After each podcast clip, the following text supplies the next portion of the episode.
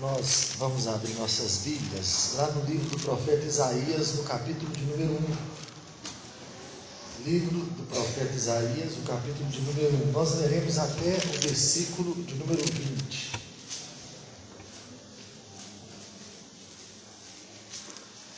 Isaías, capítulo de número 1, até o versículo de número 20.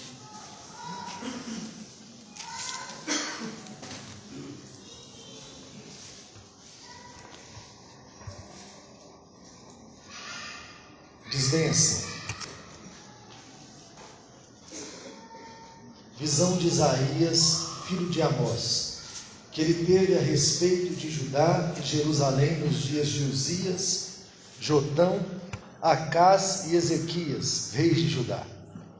Ouvi, ó céus, dá ouvidos, ó terra, porque o Senhor é quem fala. Criei filhos e os engrandeci, mas eles estão revoltados contra mim. O boi conhece o seu possuidor, e o jumento dono da sua manjedoura, mas Israel não tem conhecimento, o meu povo não entende. Ai desta nação pecaminosa, povo carregado de iniquidade, raça de malignos, filhos corruptores, abandonaram o Senhor, blasfemaram o Santo de Israel, voltaram para trás. Porque a vez ainda de ser ferido, visto que continuais em rebeldia, toda a cabeça está doente e todo o coração enfermo, desde a planta do pé até a cabeça. Não há nele coisa sã, senão feridas, contusões e chagas inflamadas, umas e outras não espremidas, nem atadas, nem amolecidas com óleo. A vossa terra está assolada, as vossas cidades consumidas pelo fogo.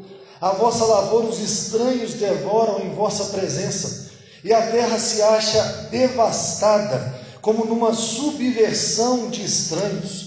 A filha de Sião é deixada como choça na vinha, como palhoça no pepinal, como cidade sitiada. Se o Senhor dos exércitos não nos tivesse deixado alguns sobreviventes, já nos teríamos tornado como Sodoma e semelhante a Gomorra.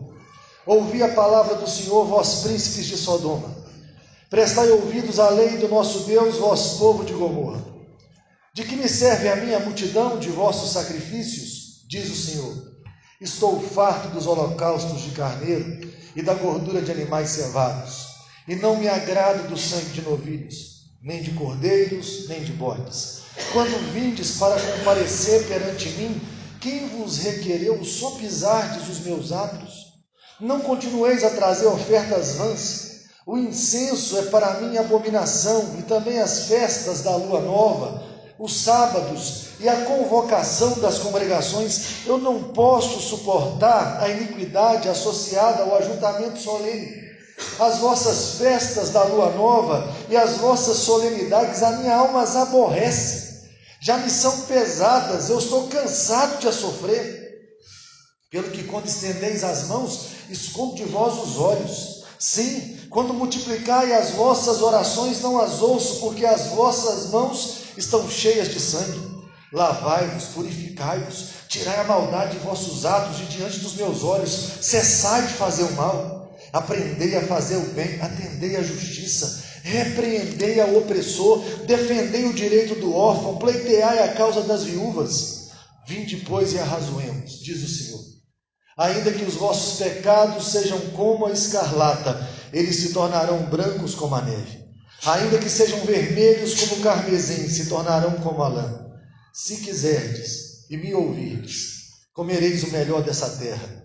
Mas se recusardes e fordes rebeldes, sereis devorados à espada, porque a boca do Senhor o disse.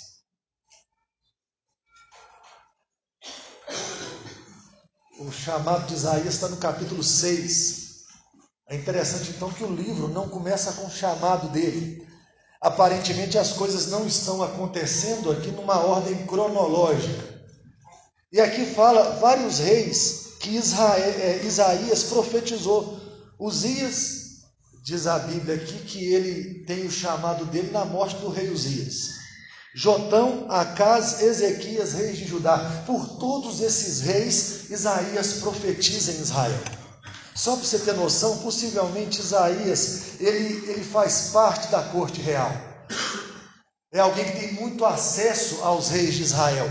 E uma outra informação: possivelmente o filho de Ezequias, Manassés, mata Isaías cerrado ao meio. Não sei como, devia ser uma árvore muito grande. Ele coloca Isaías dentro de uma árvore e manda serrar a árvore com Isaías dentro. E Isaías morre, possivelmente cerrado ao meio. Aquela menção lá de Hebreus 11, que os homens que pela fé foram cerrados ao meio, fazendo uma referência a Isaías, o profeta. Irmãos, e aqui é, é um tribunal estabelecido.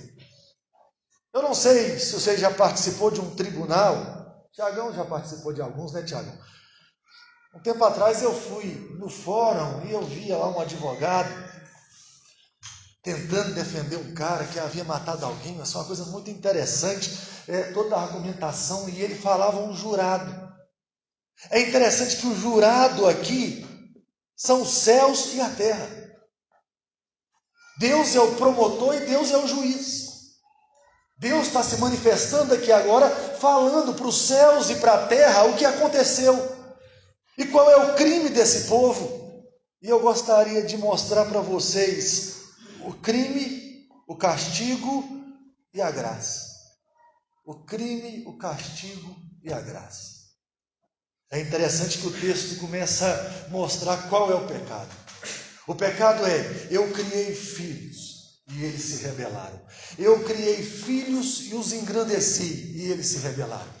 Daqui a pouquinho ele fala bem assim: o boi e o jumento conhecem o seu Senhor, mas Israel não me conhece. Então qual que é o grande crime? De onde procede todo o pecado? Da falta de conhecimento do Senhor, da rebelião. E é engraçado que na maioria das vezes nós nos rebelamos, mesmo sabendo qual é a vontade de Deus para a nossa vida. O problema não é saber, o problema nosso é não querer a vontade de Deus para a nossa vida. Essa semana foi muito engraçado uma coisa lá em casa eu resolvi que eu ia botar o Rafael numa escolinha de futebol. E o Rafael falou um negócio muito engraçado, eu sempre esqueço a palavra que ele usa. Ele, ele assim, quando ele, ele começa a passar a perda, ele fala assim: o senhor é maldoso demais comigo, sabe? E no geral, quando eu sou maldoso demais, eu estou sendo é bondoso, sabe? Mas nessa hora, assim, quando ele está apavorado, é, o senhor é maldoso demais comigo. Aí ele fica assim, eu estou até, tô até sem alma. E aí começa aquela doideirada, sabe? Aquela maluquice. Eu fui levado falei, você é maldoso. Aí eu parei, depois que eu levei ele, ele achou uns amiguinhos lá para jogar bola. Aí ficou feliz, já deu um golzinho, voltou numa alegria só. Eu falei assim: quem sabe mais? Eu ou você? Ele falou: o Senhor. Eu falei: você duvida que eu te amo? Ele falou: não, o Senhor me ama. Eu falei, é engraçado, você tem certeza que eu te amo e que eu sei mais, mas mesmo assim, você sempre quer fazer sua vontade. O Rafael é uma parábola da minha vida e da sua vida. Ninguém aqui tem dúvida de que Deus sabe o que está fazendo. Ninguém aqui tem dúvida de que Deus quer o melhor para nós. Nós não temos dúvidas do amor de Deus, mas quantas vezes o nosso coração se dispõe a desobedecer a Deus? E aí eu quero que você entenda uma coisa: que toda hora que o seu coração se dispõe a obedecer, o Pai que te ama tem um limite. Quando a gente é menina, a gente não entende isso, mas tem um limite. Você fala uma, você fala duas, o menino acha que apanhou de primeira, mas ele nunca apanha de primeira, já viu? Você fala uma, você fala duas, você fala mil, Aí tem uma hora que você fala assim: a última gota do balde da minha ira foi derramada. E aí você vai castigar o menino.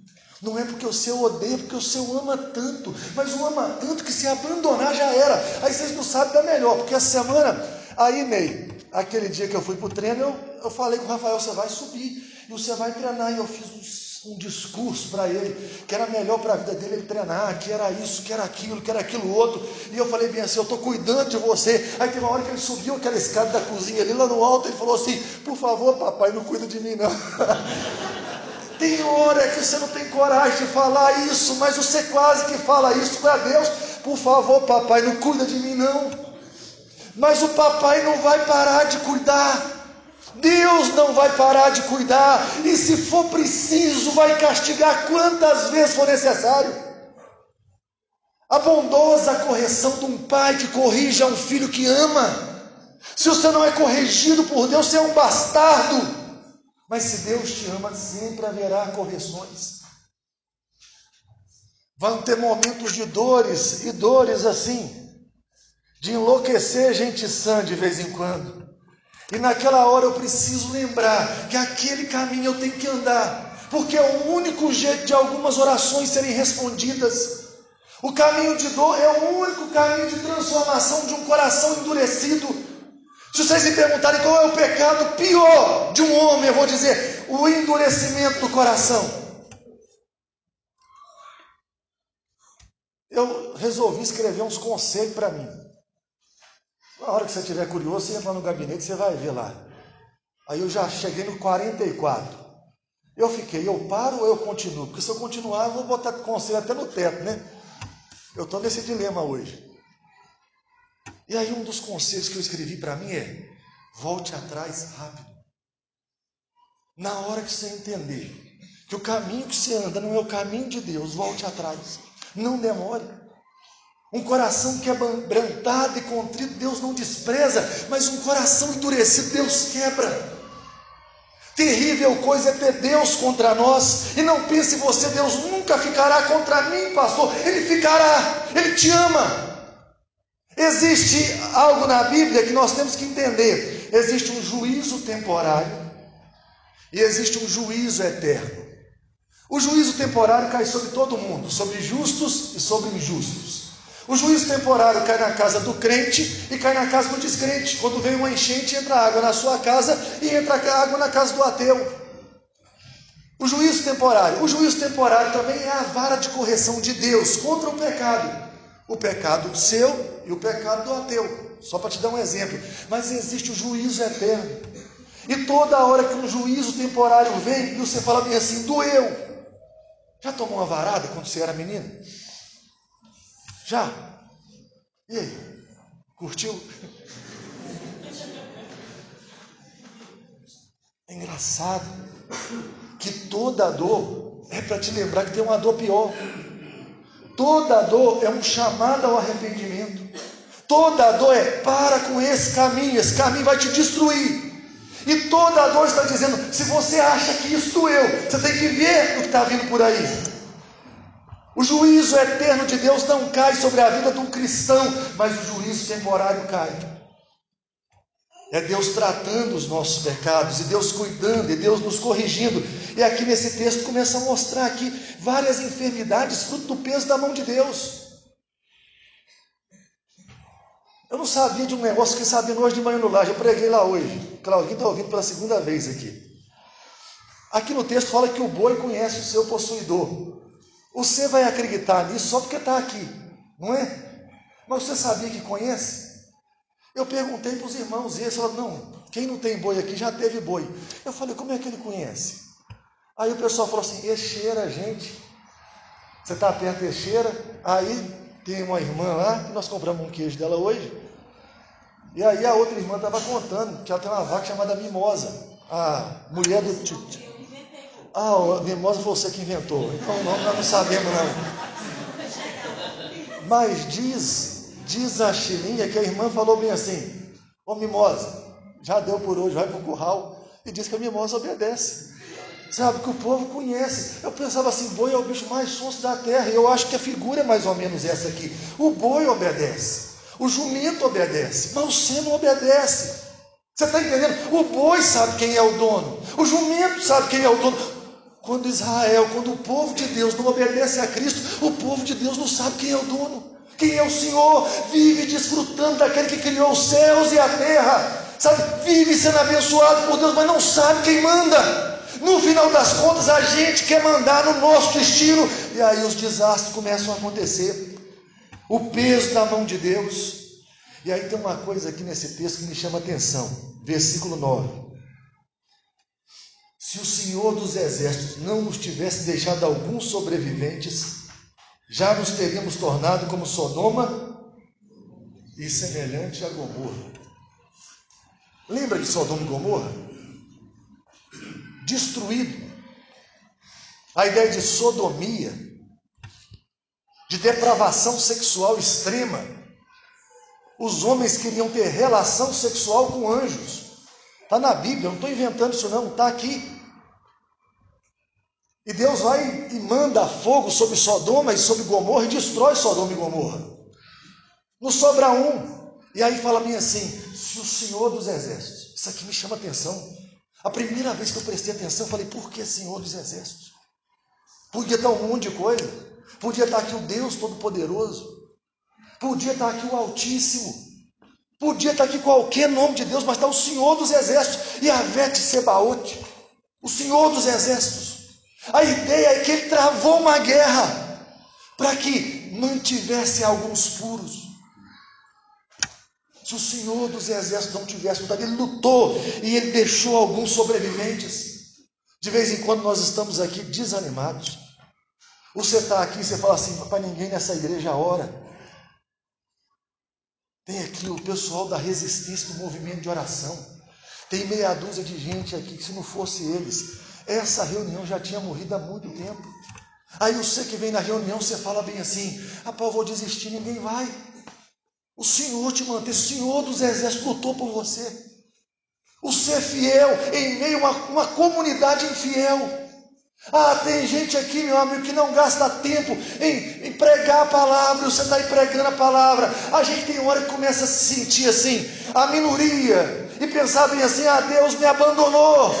Por que, que eu não faço o que todo mundo pode fazer? Por que, eu não vivo a vida que todo mundo pode viver? Porque o Senhor dos Exércitos lutou por você. A coisa melhor do mundo é ser fiel no mundo de infiel, de infiéis. Tem um homem na, em Apocalipse chamado Antipas.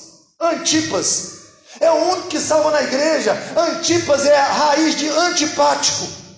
Todo mundo estava seguindo para um rumo, mas tinha um antipático na igreja. Tinha alguém que falava assim: Eu vou ser fiel ao Senhor, eu vou amar Jesus Cristo, eu vou ter minha vida de oração, eu vou andar com Deus.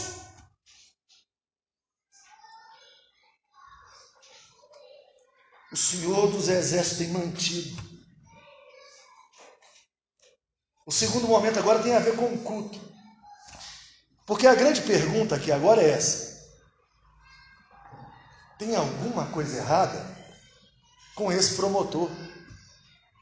Ele está falando que nós estamos pecando, mas nós estamos sempre no culto. Todo sacrifício a gente vai lá e presta. As gorduras lá dos animais estão lá. As festas da lua nova, nós estamos presentes. Ah, tudo na igreja você pode contar comigo. Sabe quando você começa a falar bem assim? Rapaz, Deus não pode reclamar de mim. Se não fosse eu nessa igreja, nosso Deus do céu, não tinha mais segunda igreja, não. Eu estou em tudo. Eu tenho ideia para tudo. Eu participo de tudo. E aí Deus começa a bater no povo. E ele fala bem assim: de que, que me serve a multidão dos sacrifícios? Ele continua e ele fala assim: Eu estou cansado disso. Quem é que falou que eu queria que vocês estivessem aqui? Ele falou: Quem requereu vocês pisarem nos meus átrios? Quem falou que eu estou gostando do que está acontecendo? Ele falou bem assim: Olha só, eu não suporto, ouçam, eu não suporto a iniquidade, o pecado, junto com o culto. Você acha que você pode viver a vida do jeito que você quiser? Você acha que pode amar o mundo e as coisas que há no mundo e vir prestar um culto a Deus? Eu quero dizer que não há culto onde não há santidade. Sem santidade ninguém verá o Senhor. Tem hora que a gente quer viver como se nós nunca tivéssemos que prestar contas da nossa vida e nós iremos prestar contas a Deus. E Deus, Ele não vê só o exterior, Deus sonda o coração. É preciso parar de amar o mundo e ser santo. É preciso olhar para a vontade de Deus e falar: Deus, eu não consigo fazer a Sua vontade, mas Cristo fez, me dá poder para ser santo e viver como Cristo viveu. Não tente convencer a Deus com as suas canções. Não tente convencer a Deus com as orações. Não tente convencer a Deus com os dízimos e com as ofertas. Não tente comprar Deus. Deus não é comprado. Deus não precisa da nossa adoração, Ele deseja a nossa adoração. Há anjos muito mais santos e muito sublimes que o tempo todo cantam santo, santo, santo é o Senhor dos exércitos. Tem hora que você acha que está fazendo um favor para Deus, e aí você vem cá e canta meia dúzia de musiquinha, e você vem cá e ouve uma mensagem, e você sai daqui e vai viver a sua vida como um ateu. Diz confiar no Senhor, mas vive como se Deus não existisse como se não tivesse que prestar conta até dos pensamentos um dia.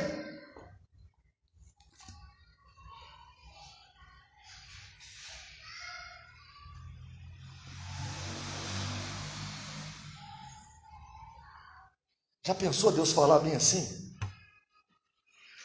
Rapaz, é pesado para mim o que vocês estão fazendo. Eu estou cansado de sofrer. Vocês vão cantar e eu estou cansado de sofrer quando vocês cantam. Porque vocês acham que podem viver a vida de vocês lá fora, como se fossem habitantes de Sodoma e Gomorra, e cantar como se fossem habitantes de Sião. Quem vive como habitante de Sodoma e Gomorra não canta como habitante de Sião. Sião é o monte no qual Jerusalém está construído sobre ele. Não queira viver como povo de Deus, se você vive como um povo que não conhece a Deus. Não queira prestar um culto se Deus não é relevante na sua vida. E aí chega uma hora aqui que é interessante, que ele fala bem assim: quando vocês estendem as mãos, ele está falando de oração. O judeu ele ora em pé com as mãos levantadas. Quando vocês estendem as mãos, eu escondo os olhos. Quando vocês começam a orar mais, eu não ouço porque as vossas mãos estão cheias de sangue. Olha isso aqui. Isso aqui é seríssimo. Imagina, eu com a mão cheia de sangue estendendo para o Tiagão. Meu amigo, ele não vai pegar na minha mão. O povo está fazendo maldade. O povo está oprimindo, está passando as pessoas para trás. O povo não está cuidando de que Deus, quem Deus está mandando cuidar. E aí você vai lá e estende a mão para Deus cheia de sangue. Deus fala: Nessa mão eu não pego. E aí ele vai falar para nós agora, a graça vai entrar e ele fala: lavai-vos, lava a mão, purificai-vos, tira a maldade dos atos, começa a olhar para o que você faz e ver onde é que a maldade reside, fala: tira a maldade daí, para de fazer o mal, aprende a fazer o bem, repreende o opressor. Tem hora que a gente é muito mal nisso aqui. Repreender o opressor. Você está vendo a maldade acontecendo e você fala: a maldade não é comigo. E você segue o seu caminho como se a maldade não fosse com você. Deus tem dado força para você, para que você seja a voz de quem não tem voz. Deus tem dado recursos para você, para que você seja o recurso de quem não tem recurso. Ouçam o que eu vou falar. Quem gasta 100% do que ganha está pecando. Quem gasta 100% do que ganha consigo mesmo está pecando. Há compromissos seríssimos da igreja com o pobre, com a viúva, com o órfão e com o estrangeiro. Compromissos seríssimos. E o texto aqui é claro. Defender o direito do órfão, pleiteai a causa das viúvas. Quando a igreja fecha o olho ao necessitado, ela parou de fazer a justiça de Deus. Não é escolha, e aí você só pensando no carro que você vai andar, na casa que você vai morar, na viagem que você vai fazer, e está cheio de coisa que nós temos que empenhar o nosso dinheiro. Você imagina sábado que vem, se o Senhor Jesus abençoar, vamos receber um missionário aqui. O homem levou a mulher dele, os meninos, para um lugar que se pegar, mata. Pregando o evangelho, o homem está lá, se pegar, mata. E você pensando só nas suas coisinhas. Só no lanche, do, no culto depois aqui, qual é o lanche que nós vamos comer? Será que eu consigo trocar de carro no final do ano ou não consigo trocar? Será há um compromisso financeiro que nós temos com o mundo, com a obra de Deus? Você pegar todos os seus recursos e gastar com você é pecado. E eu acho maravilhoso algumas coisas, e me ouça. Tem muita coisa boa que acontece aqui. Aqui, ó, a Cláudia foi conversar comigo. Ela falou: Eu preciso, eu quero batizar, eu quero batizar meus meninos. Estava com a vida toda errada uns anos atrás. Foi lá, Sara ouviu, foi atrás da Cláudia, ela ouviu o Evangelho. E Jesus está consertando a Cláudia no decorrer dos anos. Vai arrumar um serviço agora no início de julho. A menininha dela vai para a creche. 29 anos aí perdida, um ano, nasceu agora. Talvez tenha um monte de coisa que você não consiga perceber, mas está aqui. Nasceu agora. E aí está aí Jesus fazendo umas coisas na vida da Cláudia. Vai começar a trabalhar. E eu falei, Cláudia, você vai começar a trabalhar, você tem que começar a ajudar. E nós já estamos com outra mulher para ajudar. Tem mais gente na história. E quanto mais Deus mandar, mais nós temos que fazer. É nosso compromisso existencial. Não fazer e fechar o olho fazer de conta que não é comigo, que não é com você, é fechar o olho para a vontade de Deus. E depois querer vir cá prestar um culto e achar que Deus está gostando desse culto. Não, nós temos um compromisso sério com quem precisa. E aí eu acho maravilhoso, eu queria terminar aqui com a graça. Ele fala bem assim: ele tem todas as evidências, não tem para onde correr, está tudo claro aqui. Ô Silvio, seu advogado de defesa, Perdeu. Imagina, tá tudo claro, tá tudo claro. O promotor ganhou. Aí você fala, já era. É por isso que Davi fala assim: eu prefiro cair na mão de Deus. Eu prefiro cair na mão de Deus que cair na mão dos homens, porque Deus é misericordioso, está tudo certo, Deus está certíssimo, Ele pode destruir Israel.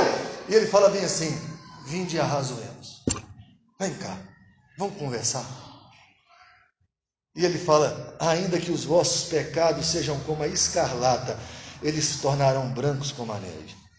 Ainda que sejam vermelhos como o carmesim, se tornarão como a lã. Ele oferece perdão aos pecadores. Você está aí, você merece condenação. Mas ao invés dele te ofertar condenação, ele te oferece perdão. O que nós temos aprendido no Evangelho é que se nós confessarmos os nossos pecados, ele é fiel e justo para nos perdoar os pecados e nos purificar de toda injustiça. Há perdão para o pecado. Por maior que seja o seu pecado, onde abundou o pecado, superabundou a graça, tem perdão para nós. Você está aqui hoje e pensa bem assim: eu tenho vivido uma vida que desagrada a Deus lá fora e eu quero convencer a Deus com o meu culto. Eu quero dizer, você não convence a Deus. O que convence a Deus aqui hoje é você se arrepender dos seus pecados se arrepender dos seus pecados, confiar em Jesus Cristo e ter seus pecados perdoados, é a única coisa, é a única maneira de nós nos aproximarmos de Deus. Mas eu quero dizer uma outra coisa que raramente eu falo aqui.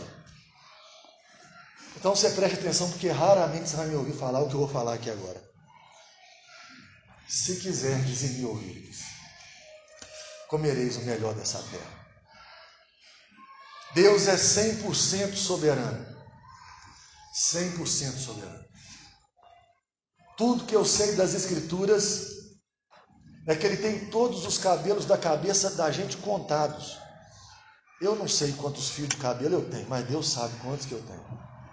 Você já descobriu quantos que você tem? Nenhum pardal cai sem a vontade de Deus. 100% soberano. A palavra ainda não me chegou à boca e ele já conhece toda, 100% soberano. Mas a Bíblia fala que o homem é 100% responsável pelo que faz. 100%, 100% soberano e 100% responsável. Eu não consigo juntar essa doutrina, mas elas andam aqui, ó, paralelas. 100% soberano e 100% responsável. E qual é a palavra de Deus para Israel no passado e para nós agora? Se vocês quiserem me ouvirem, se quiserem. Há um chamado ao arrependimento aqui agora. Lembra do texto de Deuteronômio? As bênçãos da obediência. Você sabe o que Deus quer para você. Então hoje é hora de romper com o pecado. Não é de falar bem assim, ah, eu peco mesmo. Esse sou eu, a minha vida é assim. Não! Você ouviu a palavra de Deus, você não pode virar para Deus agora como Rafael e falar: Ô oh, papai, não precisa cuidar de mim, você está perdido se Deus te abandonar. É hora de você falar: Deus, eu entendi, eu quero, eu confio no seu filho. Me dá poder para andar com o Senhor, me dá poder para ser santo, para lutar contra o pecado, me dá poder para descobrir uma vida piedosa. A gente começou hoje uma reunião de oração às seis e meia do Conselho da Junta Diaconal. Pela sua vida, pelo culto. Deixa eu dar um mês. Depois que der um mês, vou chamar todo mundo. Para você vir antes do culto. Se quiserdes e me ouvirdes, tem bênçãos para a obediência. Para que viver a vida inteira apanhando, tendo que aprender por meio da dor? Eu vou dizer um negócio honesto com vocês. Enquanto eu não aprender, rapaz, que ele mande a dor. Eu não quero a dor, eu não sou doido. Você acha que eu quero a dor? Você acha que eu amo a dor? Você acha que tem alguma coisa em mim que deseja a dor? Mas uma coisa eu tenho certeza: Cristo me vale mais do que todo sofrimento mas eu prefiro aprender sem dor. Eu quero chegar uma hora na minha vida em que eu não tenho que perder mais nada ou sofrer alguma coisa para amar de todo o meu coração a Jesus Cristo. Para que eu tenha prazer em estar diante de Deus, onde olhar para Deus é a coisa mais alegre da minha vida, onde todos os prazeres da vida percam um pouco do seu valor, porque eu estou olhando da onde sai toda a fonte de prazer. Você tem que entender isso hoje, se quiserdes e me ouvirdes. Há um chamado do Evangelho para viver uma vida santa, para abandonar o seu pecado e andar com Deus. Eu lembro de eu ouvir assim, dentro de casa: eu não vou tomar santa ceia porque eu estou em pecado. E aí eu via lá em casa, às vezes, a minha mãe abandonando a santa ceia porque tinha algum pecado. Eu quero falar uma coisa para você: abandone o seu pecado e tome a ceia se apodere do que Cristo conquistou naquela cruz, ande retamente diante de Deus, seja o homem de Deus, a mulher de Deus que Deus chamou para ser. Pare de ser essa vergonha, pare de ser uma afronta no culto, seja um adorador o mais profundo que você pode ser. Se quiserdes e me ouvirdes, mas se recusardes e fordes rebeldes, sereis devorados à espada. Porque a boca do Senhor disse: A espada vai comer vocês. Aqui comeu. Os babilônios chegaram destruiu Israel. De alguma maneira a mensagem é tão graciosa que fala bem assim: se seis me ouvirem, não tem cativeiro. Se vocês me ouvirem, ninguém vai morrer. Se vocês me ouvirem, vocês vão continuar do jeito que está. A vida vai ser melhor do que ela é. Mas se não ouvirem, a espada vai devorar vocês. E devorou. Por 70 anos, o povo ficou no cativeiro. E quando eles saíram do cativeiro, me escute, e eu vou terminar. Um dos salmos, quando eles saem do cativeiro, e eu acho interessante o que a dor faz. 70 anos depois nasce o Salmo 126. E fala assim: Quando o Senhor restaurou a sorte de Sião, nós ficamos como quem sonha.